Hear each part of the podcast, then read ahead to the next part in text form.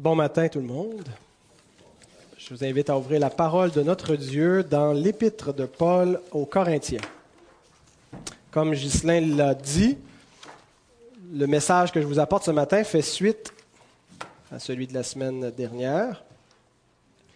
Donc, dimanche dernier, nous avons reçu Claudette dans la membriété officiellement de cette Église. Elle fait une profession de foi et elle a, elle, a joint la membriété. C'est un néologisme, membriété pour membership, donc de, l'Assemblée. Et j'ai dit que j'apporterais deux messages en lien avec le thème de la membriété. La semaine dernière, on a vu l'angle plus général de la membriété. On a vu que, euh, d'abord, que le chrétien, euh, par définition, est un membre. Il n'est pas euh, un corps en lui-même, il n'est pas autonome, il n'est pas un agent libre, qu'il fait partie d'un corps qui est l'Église et donc qu'il a besoin de la communion avec l'Église pour aussi avoir la communion avec Dieu. Les, les deux vont de pair. On a vu donc l'individualisme ou euh, l'autonomisme n'ont pas leur place dans la vie chrétienne. C'est des conceptions incompatibles avec ce que l'Écriture nous montre de la vie chrétienne, que euh, on vit dans une collectivité, dans un corps, et que nous sommes tous des membres différents, mais qui se complètent les uns les autres et euh, qui sont au service les uns des autres. Alors ça, c'était l'angle plus général de la, membriété. Aujourd'hui, on va regarder un angle spécifique de la membriété, on va regarder la nature de la membriété. Qu'est-ce que, quelle est quand on dit qu'on est membre de l'Église, qu'on est membre d'un corps de croyants, de quelle nature est cette membriété? Et euh, il y a deux aspects qui seront les deux points de ce message. On va regarder la nature ou l'aspect spirituel de la membriété et on va voir également l'aspect formel de la membriété. Alors ça va? So far, so good? 1 Corinthiens 12, 4 à 27.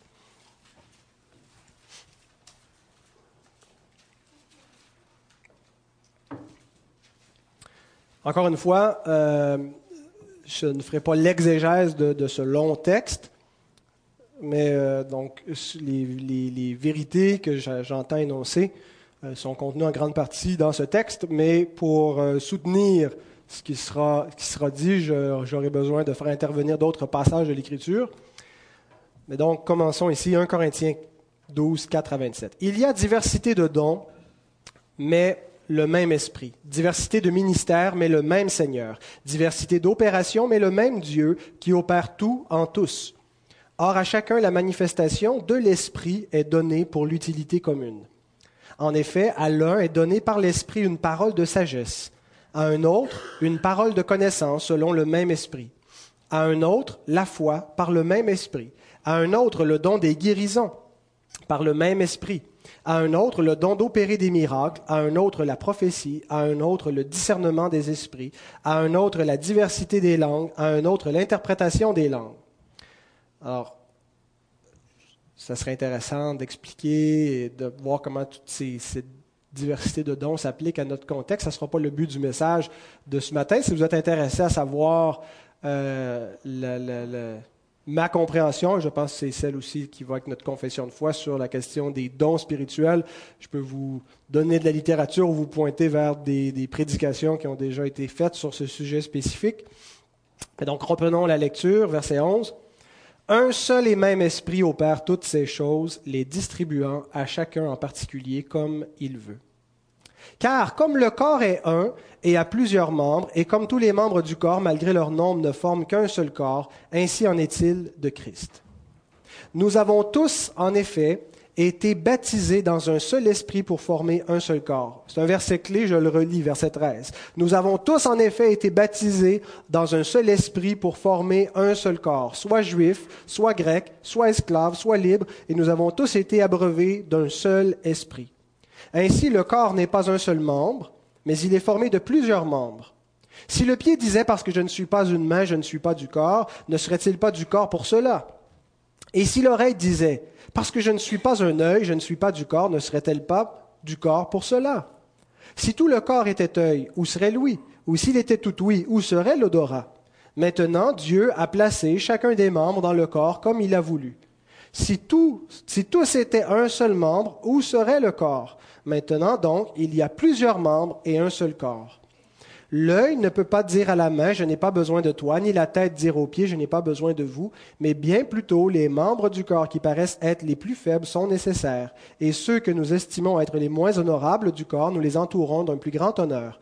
Ainsi, nos membres les moins honnêtes reçoivent le plus d'honneur, tandis que ceux qui sont honnêtes n'en ont pas besoin. Dieu a disposé le corps de manière à donner plus d'honneur à ce qui en manquait, afin qu'il n'y ait pas de division dans le corps mais que les membres aient également soin les uns des autres. Et si un membre souffre, tous les membres souffrent avec lui. Si un membre est honoré, tous les membres se réjouissent avec lui. Vous êtes le corps de Christ et vous êtes ses membres, chacun pour sa part. Seigneur, nous voulons nous en remettre à toi pour les instants qui vont suivre et te demander que cet esprit qui opère tous ces dons, qui fait toute cette diversité, mais qui maintient aussi l'unité au sein de ce corps, puisse, en cet instant, nous éclairer, éclairer ta parole dans notre cœur, dans notre intelligence, pour que nous puissions bien la comprendre et la mettre en pratique. Amen.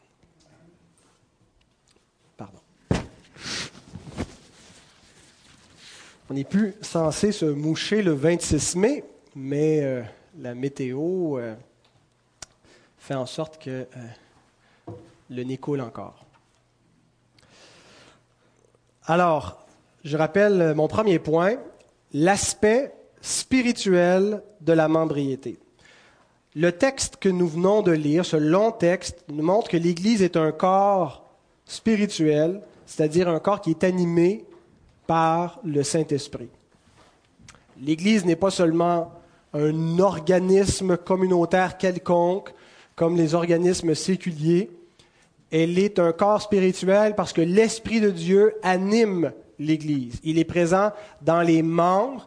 Il euh, fait opérer une diversité de dons dans, l'Église. Et euh, il y a donc la présence de Dieu par son Esprit qui se manifeste au sein de l'Église, qui fait que l'Église est un corps spirituel. Alors, quand on dit c'est quoi la nature de notre membriété, le premier aspect, c'est une nature spirituelle. C'est spirituellement que nous sommes membres les uns des autres. C'est spirituellement que nous sommes au sein du corps de Christ. Nous sommes membres de cette Église spirituelle et donc de cette Église même universelle. Nous lisons au verset 13 le lire, il est là. Nous avons tous, en effet, été baptisés dans un seul esprit pour former un seul corps. Alors, on a ici le baptême de l'esprit. Et, contrairement à l'approche charismatique, je crois que le baptême du Saint-Esprit, ce n'est pas une expérience qui vient après la conversion. Euh, on, voit par moments des, apôtres, des disciples qui ont une plénitude de l'esprit, qui ont une, intervention particulière de l'esprit euh, pour les équiper pour une tâche précise, pour, pour, faire une œuvre là, dans les actes. Et, c'est encore quelque chose qu'on doit rechercher. Quand je m'en viens prêcher ici, euh, avant de prêcher, je cherche la face du Seigneur et durant toute la semaine, et je lui demande d'être rempli de son Saint-Esprit pour prêcher sa parole avec conviction et que son Saint-Esprit puisse vous remplir alors que je prêche la parole et que vous ayez cette même conviction. Mais ce n'est pas ça le baptême du Saint-Esprit. Le baptême du Saint-Esprit, ça vient au moment de la conversion, lorsque le Saint-Esprit remplit notre être, hein, on est comme baptisé, on est, on est immergé dans le Saint-Esprit. Donc, ce n'est pas nécessairement quelque chose qu'on va euh, toujours ressentir ou on va avoir une, conscience au moment où, ça se produit. Ça peut arriver certaines fois, mais euh, donc c'est vraiment le moment de la conversion, dans ce que l'Écriture appelle ailleurs la régénération ou la nouvelle naissance. Donc, être baptisé du Saint-Esprit, c'est naître de nouveau. Et lorsqu'une personne est baptisée de l'Esprit, elle devient spirituellement membre de l'Église. On ne peut pas être baptisé du Saint-Esprit sans faire partie de l'Église. C'est une impossibilité. Spirituellement, quand tu es né de nouveau, tu fais partie, tu es en communion avec le corps spirituel de l'Église. Ce n'est pas une décision que nous prenons. Le Seigneur ne va pas dire, il ne nous dit pas je te sauve, maintenant ça te tente-tu de joindre l'Église? Lorsqu'il nous sauve, lorsqu'il nous régénère, il nous joint à son Église. Nous sommes l'Église et nous faisons partie d'un corps spirituel lorsque nous avons reçu le Saint-Esprit. C'est une opération souveraine du Saint-Esprit. Et cette notion-là, que c'est une opération souveraine de Dieu, est présente au verset 11. 1 Corinthiens 12, 11. C'est bon, Étienne, tu suis. on, lit Un seul et même esprit opère toutes ces choses, les distribuant à chacun en particulier comme il le veut. Alors on voit que chaque membre est un don au corps et que c'est l'Esprit de Dieu qui ajoute un membre au corps comme il le veut et qui l'ajoute avec les caractéristiques particulières. Chacun apporte quelque chose de différent et de complémentaire au corps qu'est l'Église. Et c'est l'Esprit donc qui l'opère souverainement. Cette même notion est présente au début de l'évangile de Jean. Jean 1, versets 12 et 13 nous dit euh, d'abord que quand Christ est venu, la parole ou la lumière est venue chez les siens, que chez les Juifs, les siens ne l'ont pas reçu, mais à tous ceux qui l'ont reçu, ceux-là, ils sont nés non du sang, ni de la volonté de la chair, ni de la volonté de l'homme, mais de Dieu. Quand vous êtes né de votre mère, avez-vous décidé de naître? Non? Vous êtes né sans, euh, de manière irrésistible, sans le choisir. Quand vous êtes né de Dieu, avez-vous choisi de naître de Dieu?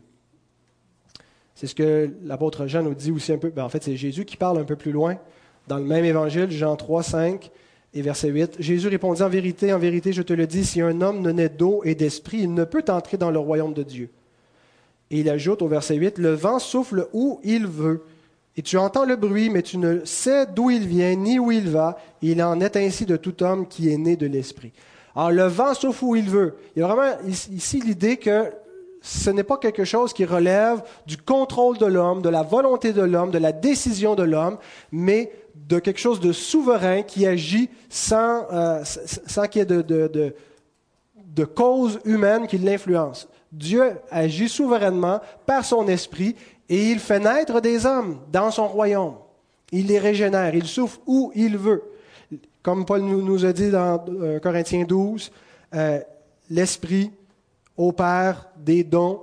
Et, et les dons, c'est nous. Nous sommes le don que Dieu fait au corps et qui fait aux autres membres du corps. Et il les distribue souverainement comme il le veut. Alors donc, la nouvelle naissance ou le baptême de l'Esprit est une opération souveraine on ne peut pas la provoquer et on ne peut pas y résister non plus. Donc on ne peut pas la causer pour quelqu'un d'autre. ça arrive lorsque la parole est prêchée et que l'Esprit, en utilisant la parole, régénère le cœur, suscite la foi chez quelqu'un, l'amène à croire au Fils de Dieu, à se repentir de ses péchés.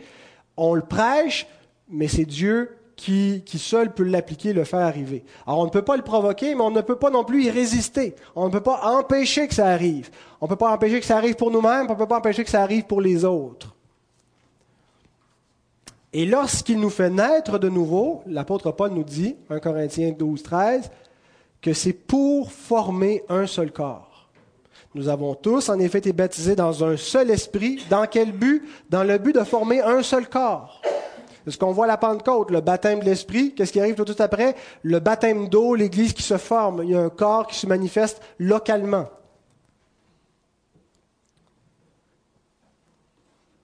Or, ce corps dont l'apôtre Paul nous parle, nous avons été baptisés dans un seul esprit pour former un seul corps. C'est quoi ce corps? C'est l'Église universelle de Christ, ou comme Étienne le dit tantôt, l'Église catholique, pour autant qu'on définisse ce qu'on veut dire par catholique. L'Église universelle. L'Église universelle, c'est une Église qui est invisible. C'est-à-dire que c'est, elle n'a pas une adresse à laquelle vous pouvez aller. C'est une, Église qui repose sur l'œuvre interne du Saint-Esprit. Une œuvre qui est, spirituel, qu'on ne voit pas, c'est pas quelque chose de matériel ou de physique. Et cette Église universelle n'a pas de dénomination. En fait, elle se manifeste dans plusieurs dénominations. elle est composée de tous ceux qui sont nés de nouveau, et il y en a qui sont dans cette congrégation, il y en a qui sont dans d'autres congrégations et des congrégations de d'autres confessions. Bien sûr, euh, ce ne sont que des confessions qui sont chrétiennes, euh, qui, reconnaissent le, Christ comme Fils de Dieu et qui, ne nient pas les, éléments fondamentaux de la foi chrétienne. Mais euh, elle se manifeste dans beaucoup de différentes confessions. je, dirais beaucoup plus large que, ce qu'on peut peut-être euh, l'envisager. Dans notre vision parfois plus, plus restreinte, plus étroite. Alors cette Église, elle est composée, comme je l'ai dit, de tous ceux qui ont reçu le Saint-Esprit et elle est indestructible éternelle. Une dénomination ou une Église locale, ça peut disparaître. Il y a des églises qui ont disparu. Mais l'Église universelle du Christ, est indestructible selon la parole même du Christ qui a dit que les portes du séjour des morts ne prévaudraient point contre cette Église. Donc la puissance de l'enfer, la puissance que rien ne peut la détruire. Qu'il va toujours y avoir un témoignage sur terre, une Église spirituelle, un corps de croyants dans le monde. Et pour toujours. C'est l'Église, le peuple qui va vivre dans l'éternité à venir à la glorification, va s'appeler aussi l'Église. Donc cette Église, elle est indestructible et elle est éternelle. Alors, si vous êtes né de nouveau, vous en faites partie. Si le Saint-Esprit habite dans vos cœurs, vous êtes en communion avec tous ceux qui composent le corps spirituel de Christ, l'Église universelle. Vous êtes dans l'Église, vous êtes l'Église. Alors c'est le premier aspect de notre membriété. Alors quand on dit que nous sommes membres de l'Église, c'est spirituellement. Et c'est le premier aspect euh, dans l'ordre chronologique aussi. Maintenant, plusieurs personnes considèrent que la membriété s'arrête ici.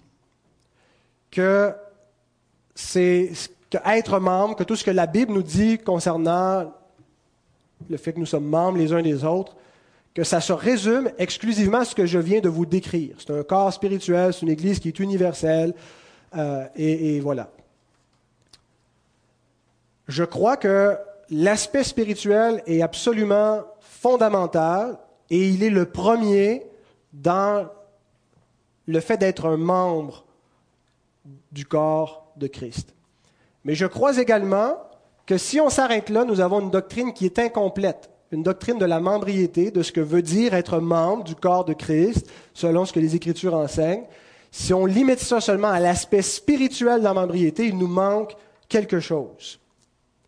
Alors notre doctrine de l'Église va être incomplète et notre pratique risque d'être imparfaite également. Si nous avons une, théoriquement une, doctrine qui est incomplète, on va avoir en pratique quelque chose d'incomplet aussi ou d'imparfait. Alors le deuxième aspect, c'est mon deuxième point, de la membriété, c'est l'aspect formel. Alors, le Nouveau Testament nous présente l'Église comme étant un corps spirituel universel, mais il nous présente aussi l'Église sous un autre angle, comme étant une entité locale. Et à ce chapitre, le Nouveau Testament ne parle pas seulement de l'Église une seule au singulier avec un E majuscule comme l'Église universelle, mais il nous parle aussi des Églises. Et vous remarquez qu'on retrouve les deux concepts partout dans le Nouveau Testament. Il y a l'Église universelle et il y a les Églises qui sont les Églises locales.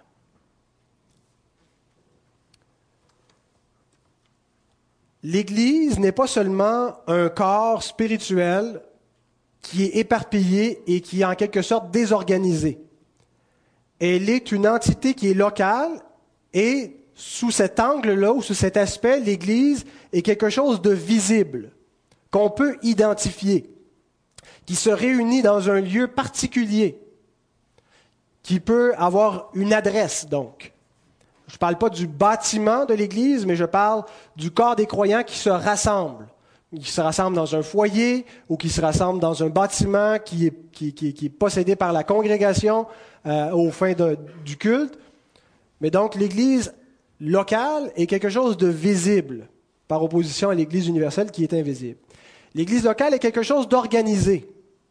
Dans l'Église universelle, il n'y a pas euh, d'autre chef que le Christ, il n'y a pas de, de, ministres, euh, d'officiers euh, qui, sont mandatés pour toute l'Église universelle. Mais dans l'Église locale, nous voyons que les apôtres, ont, par l'Esprit de Dieu, ont établi des anciens dans chaque ville, dans chaque Église locale. Donc, ils ont organisé une autorité localement. Et leur bien qu'ils font partie de l'Église universelle, leur autorité ne s'étend pas sur l'ensemble des églises, mais sur une localité précise, sur une manifestation locale de l'Église universelle. Et ces églises locales ont un pouvoir formel. Elles n'ont pas qu'un pouvoir spirituel, c'est-à-dire n'ont pas juste une autorité spirituelle, elles ont une autorité formelle. Donc, il faut devenir membre de l'Église locale par le baptême d'eau. Comme nous sommes devenus membres de l'Église spirituelle, par le baptême de l'Esprit, nous sommes joints à l'Église spirituelle en étant baptisés dans un seul esprit. Nous devenons aussi membres d'un corps local de croyants par la manifestation visible du baptême de l'Esprit, qui est le baptême d'eau. Nous montrons visiblement ce qui s'est passé au-dedans de nous lorsque nous nous faisons baptiser. Nous montrons dans, une ordonnance du Seigneur Jésus, le sacrement du baptême. Nous montrons la transformation spirituelle que nous avons reçue, nous la publions en nous faisant baptiser. Et comme nous sommes joints au corps spirituel par le baptême de l'Esprit, bien nous sommes joints au corps local, formel, par le baptême d'eau. Ce qu'on voit dans les actes des apôtres, quand ils, ils, reçoivent sa parole, ils se font baptiser et ils persévèrent dans l'enseignement des apôtres, dans la fraction du pain. Ils forment un corps organisé localement. Alors, lorsque nous faisons ça, nous professons la foi et nous sommes reconnus officiellement au sein de l'Église locale. Frères et sœurs, est-ce que ce que je viens de vous dire est biblique? Est-ce que nous allons plus loin que la Bible en exigeant cela, en exigeant une membriété formelle, une adhésion, une reconnaissance, une profession de foi, une reconnaissance de l'Église locale, une membriété officielle? Est-ce que la Bible se limite à une membriété spirituelle ou va jusqu'à la membriété formelle euh, dans un corps local, être sur un registre de membres? Est-ce que nous exigeons plus que ce que Dieu exige dans sa parole? Alors, voici deux raisons qui me portent à croire que ce ne sont pas les baptistes qui ont inventé la membriété dans l'Église locale, mais qu'on retrouve ce concept dans le Nouveau Testament. La première raison, c'est la reconnaissance formelle des membres de l'Église.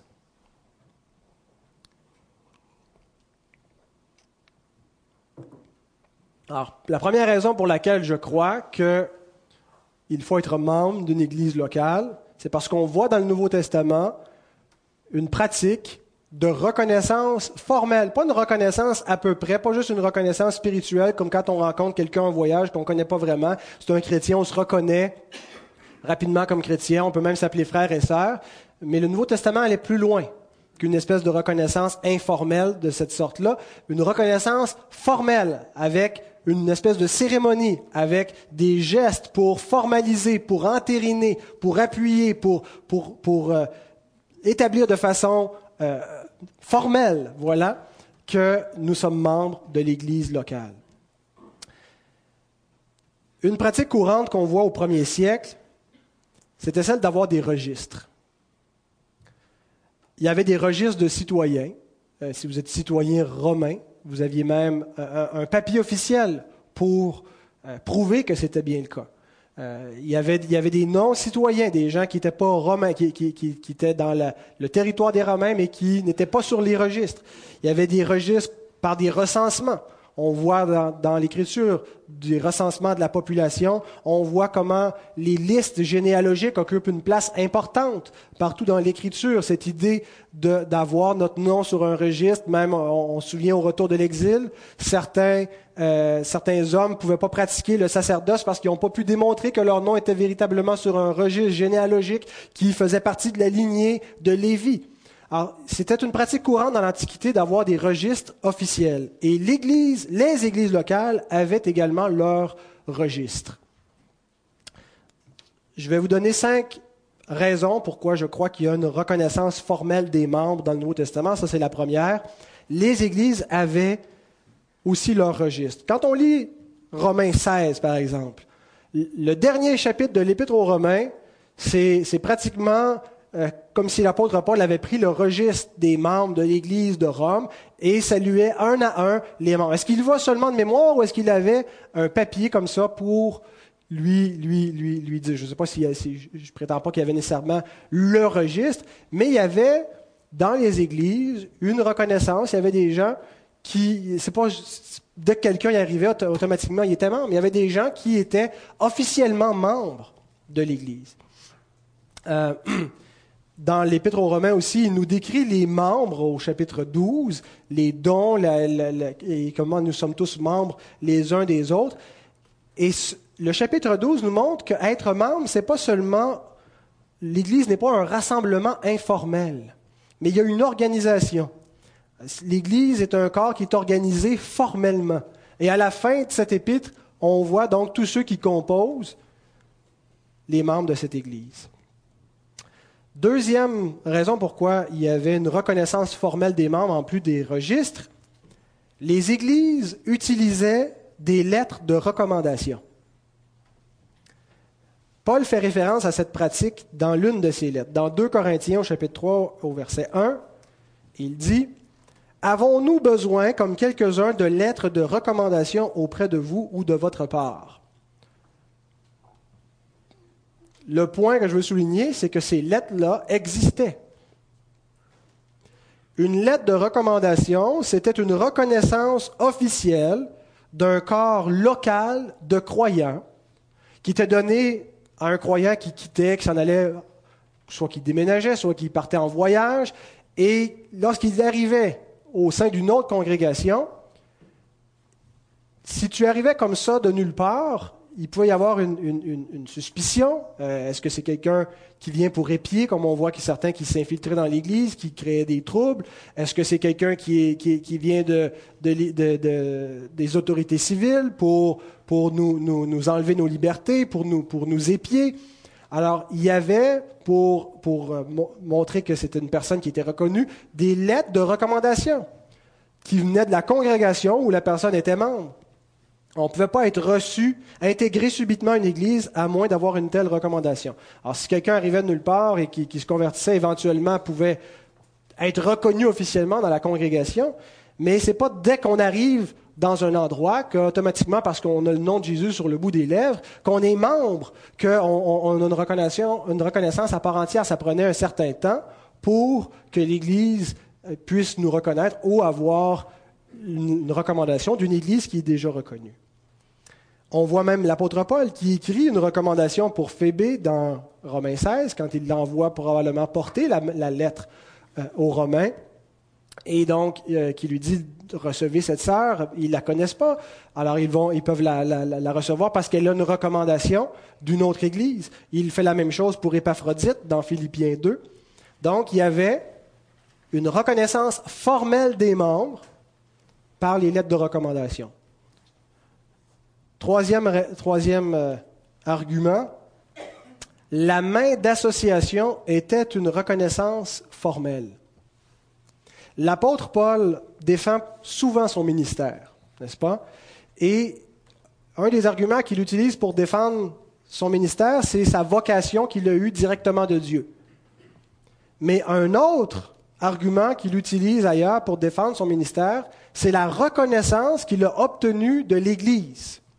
Et pas d'une Église universelle euh, quelconque, d'une Église qui est établie, qui est organisée, qui a même une hiérarchie d'autorité, de reconnaissance.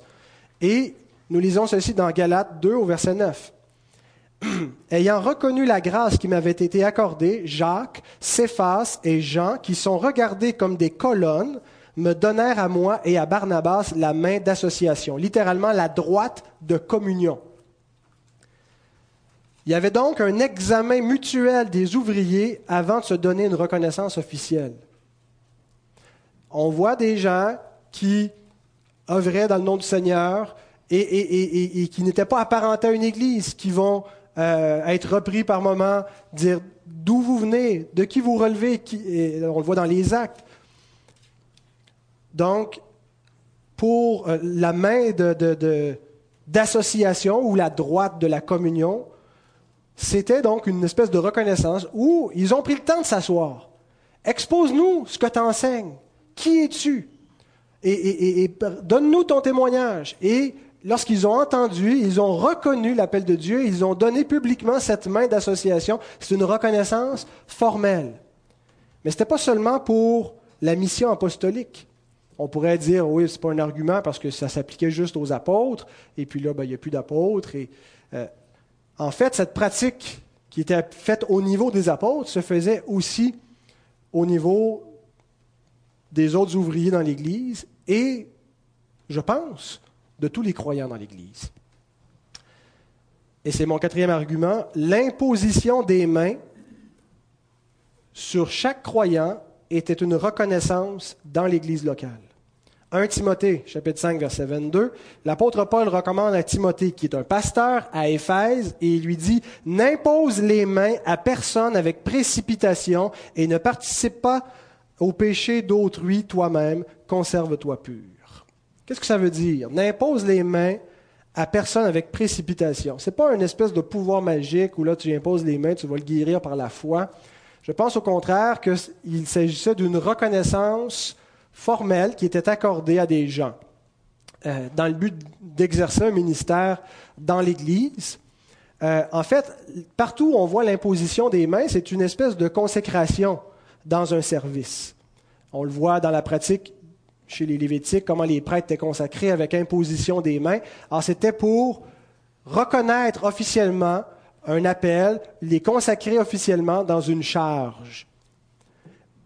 Mais cette pratique-là se faisait aussi dans l'Église locale. Et l'apôtre Paul dit, n'impose pas les mains, ne donne pas une reconnaissance formelle et officielle avec précipitation, de peur que tu ne donnes une, reconnaissance à quelqu'un qui ne devrait pas la recevoir, ou pas tout de suite. Et c'est pour ça qu'il dit ne participe pas toi-même au péché d'autrui, parce qu'en lui donnant ta reconnaissance, tu approuves sa vie, tu approuves son ministère. Mais es-tu certain de ce que tu approuves? Es-tu certain de qui tu approuves?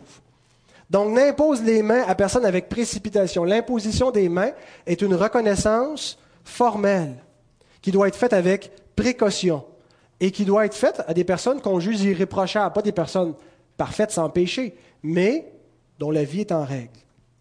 Lorsqu'on reçoit un membre, vous avez vu, c'est ce qu'on a fait la semaine dernière. Notre sœur Claudette a rendu témoignage et après ça, on lui a posé quelques questions. Et elle a répondu par l'affirmative. L'Église a, pris un engagement aussi. Et après, on lui a imposé les mains. On a prié pour elle en mettant nos mains sur elle. Et ce que ce geste veut dire, c'est une espèce de mini-ordination. Vous quand j'ai été ordonné euh, à peu près deux ans, un peu plus de deux ans, les, pasteurs, hein, l'Assemblée des anciens ont prié pour moi en mettant leurs mains sur moi. C'est une reconnaissance officielle devant l'Église et une charge qui m'est déléguée publiquement. Alors, c'est une ordination. Alors, quand on reçoit un membre, il y a une espèce de mini-ordination. Parce qu'on reçoit un membre qui est là pour être au service de l'Église. C'est un, don que le Saint-Esprit rajoute au corps avec toute une, nouvelle diversité et qui est consacré au service des autres, comme chacun de nous, nous le sommes.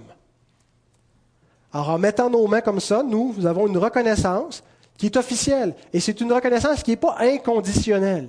La reconnaissance de l'Église locale, elle est conditionnelle à une profession de foi qui est crédible.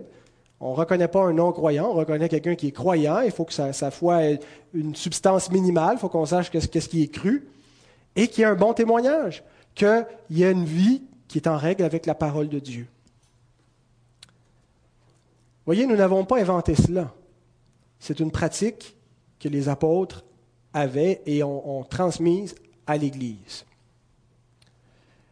Et tout ceci, dernier argument, mon cinquième, fait partie de l'exhortation à éprouver les esprits pour savoir s'ils sont de Dieu. 1 Jean 4.1, l'apôtre Jean nous dit, Bien-aimés, n'ajoutez pas foi à tout esprit, mais éprouvez les esprits pour savoir s'ils sont de Dieu, car plusieurs faux prophètes sont venus dans le monde. Alors si comme moi, vous avez lu les livres de Rebecca Brown, quand vous lisez ce verset, automatiquement vous dites ça, c'est un test pour éprouver les anges qui viennent nous visiter à différents moments de notre vie pour savoir si c'est vraiment des anges ou si c'est des démons.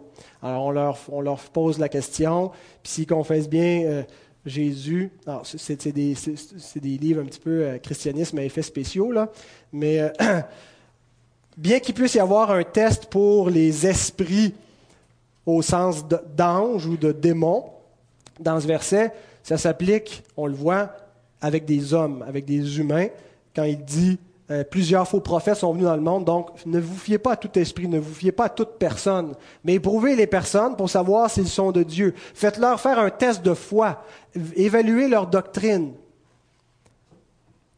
Donc, euh, Dès que quelqu'un arrive ici, qu'il prononce le nom de Jésus, est-ce qu'automatiquement il est reconnu comme membre? Est-ce qu'il est membre de l'Église? S'il est né de nouveau, il est membre spirituel de l'Église, qu'on le veuille ou non. Comme on a dit, ce n'est pas la volonté de l'homme, il a été engendré de Dieu, il a été placé là. Mais maintenant, nous, nous avons le devoir d'évaluer si cette personne-là est un enfant de Dieu ou pas. Parce qu'il y a plusieurs faux prophètes qui sont entrés dans le monde. Et il y en a encore dans le monde. Des gens qui qui professent la foi, mais qui la professent faussement. Donc, il y a un temps d'épreuve, un temps d'examen, où il y a besoin d'obtenir éventuellement une reconnaissance formelle par l'Église locale. Alors, tous ces éléments, donc les registres de manches chez les églises locales, les lettres de recommandation, la main d'association, l'imposition des mains et d'éprouver les esprits, ça repose sur mon deuxième argument, euh, pourquoi je crois l'aspect formel de la membriété. Tous ces éléments-là reposent sur la nature formelle de l'autorité de l'Église locale. L'Église locale a une autorité. Nous, ensemble, qui sommes nés de nouveau, qui sommes l'Église, avons une autorité au nom du Seigneur Jésus. Christ lui-même nous a donné cette autorité. Alors beaucoup envisagent l'autorité sous l'angle spirituel, et nous faisons bien de le faire. C'est une autorité qui est spirituelle. Nous avons l'autorité même sur les puissances invisibles, l'autorité sur la puissance du diable, l'autorité sur la puissance du péché, nous avons l'autorité pour annoncer la parole de Dieu avec force, avec la puissance de l'Esprit, pour parler au nom de Dieu au monde incroyant et au monde croyant.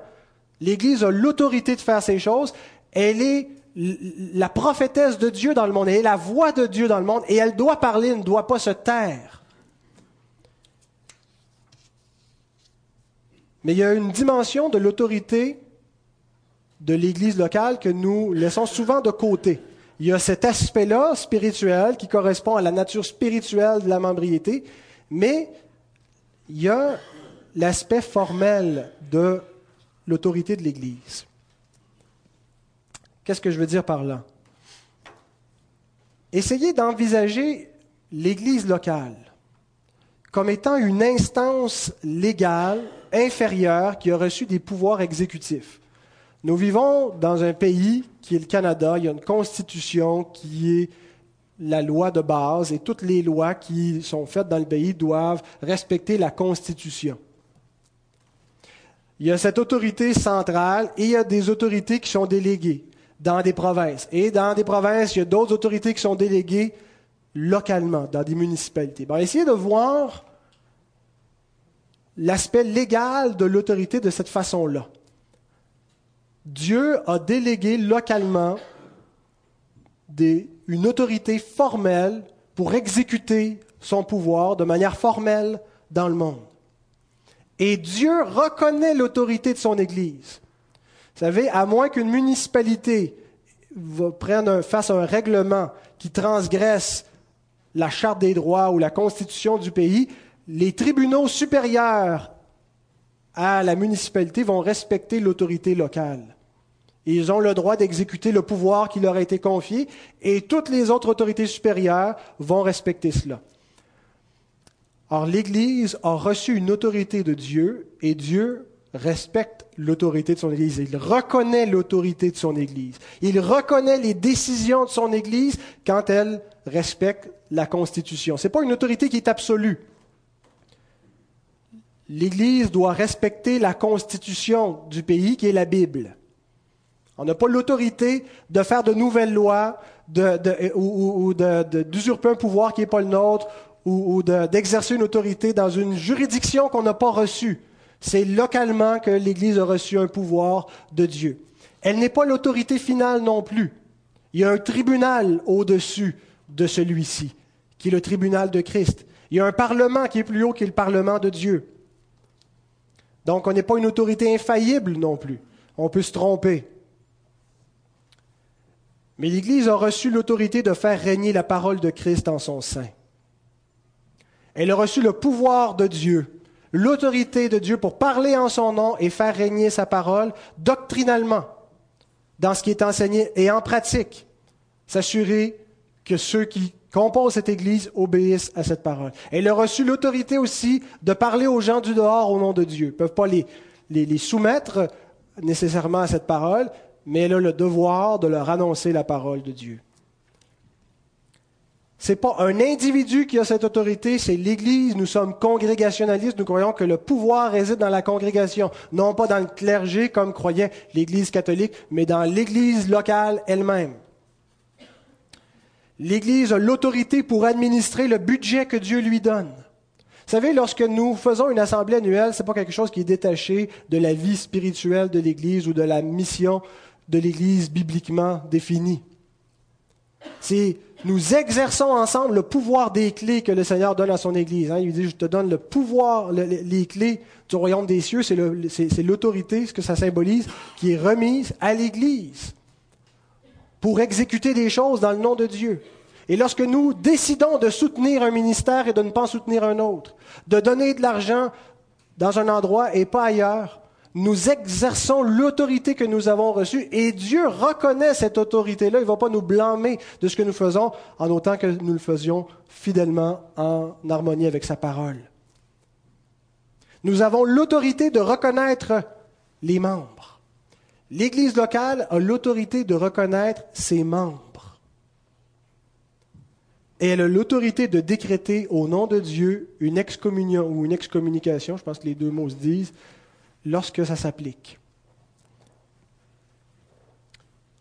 Et ce pouvoir formel lui vient de la parole du Christ lui-même.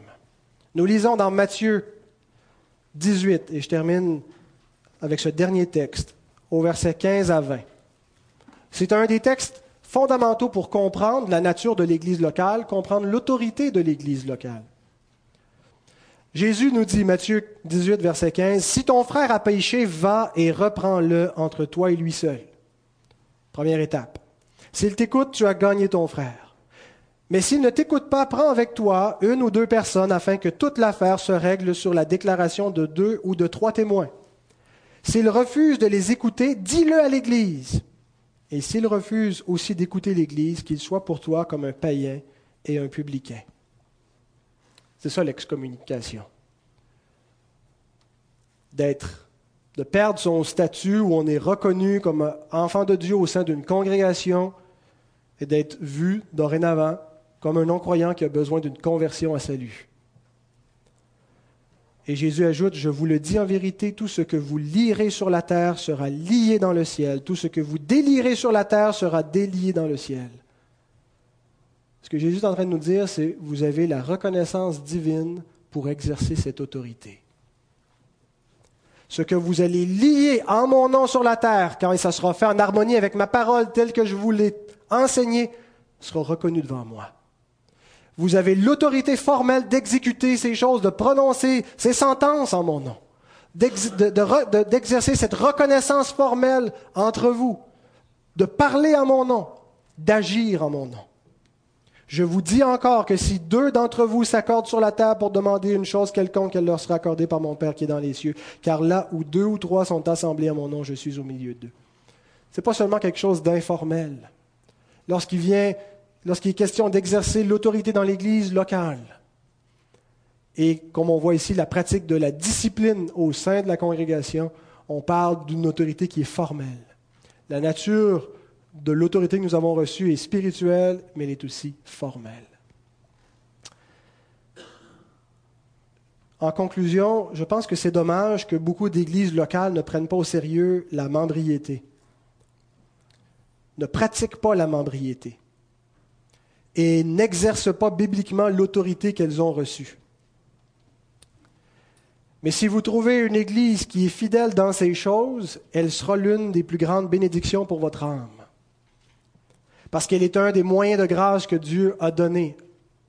Je dirais le moyen de grâce par excellence que Dieu a donné pour nourrir ses enfants, pour prendre soin de ses enfants, pour les soigner. L'Église locale. Un des meilleurs moyens de vous assurer de la reconnaissance de Dieu, c'est de s'adresser au tribunal que Dieu établit sur terre localement. Obtenir la reconnaissance de l'Église locale lorsque l'Église locale exerce fidèlement son devoir de reconnaître, c'est obtenir la reconnaissance de Dieu. Ce que vous lirez sur la terre va être lié dans les cieux. C'est gros ce que je dis. Bien sûr, tout ça est conditionnel à, demeurer fidèle à la parole. Mais lorsque l'Église est fidèle à la parole, le Seigneur dit, elle a cette autorité, elle a ce pouvoir d'exercer en mon nom.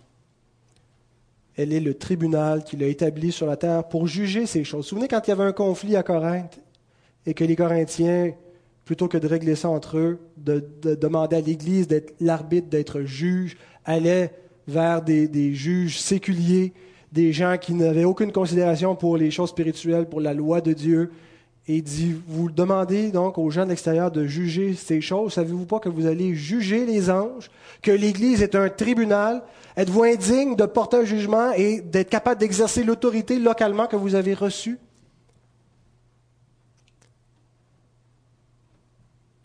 Je sais que ça contraste beaucoup avec notre génération qui est anti-autoritaire, anti formalité, anti-reconnaissance, qui est très individualiste, autonomiste, qui est, euh, euh, qui, est, qui, qui, qui est rebelle sur les bords.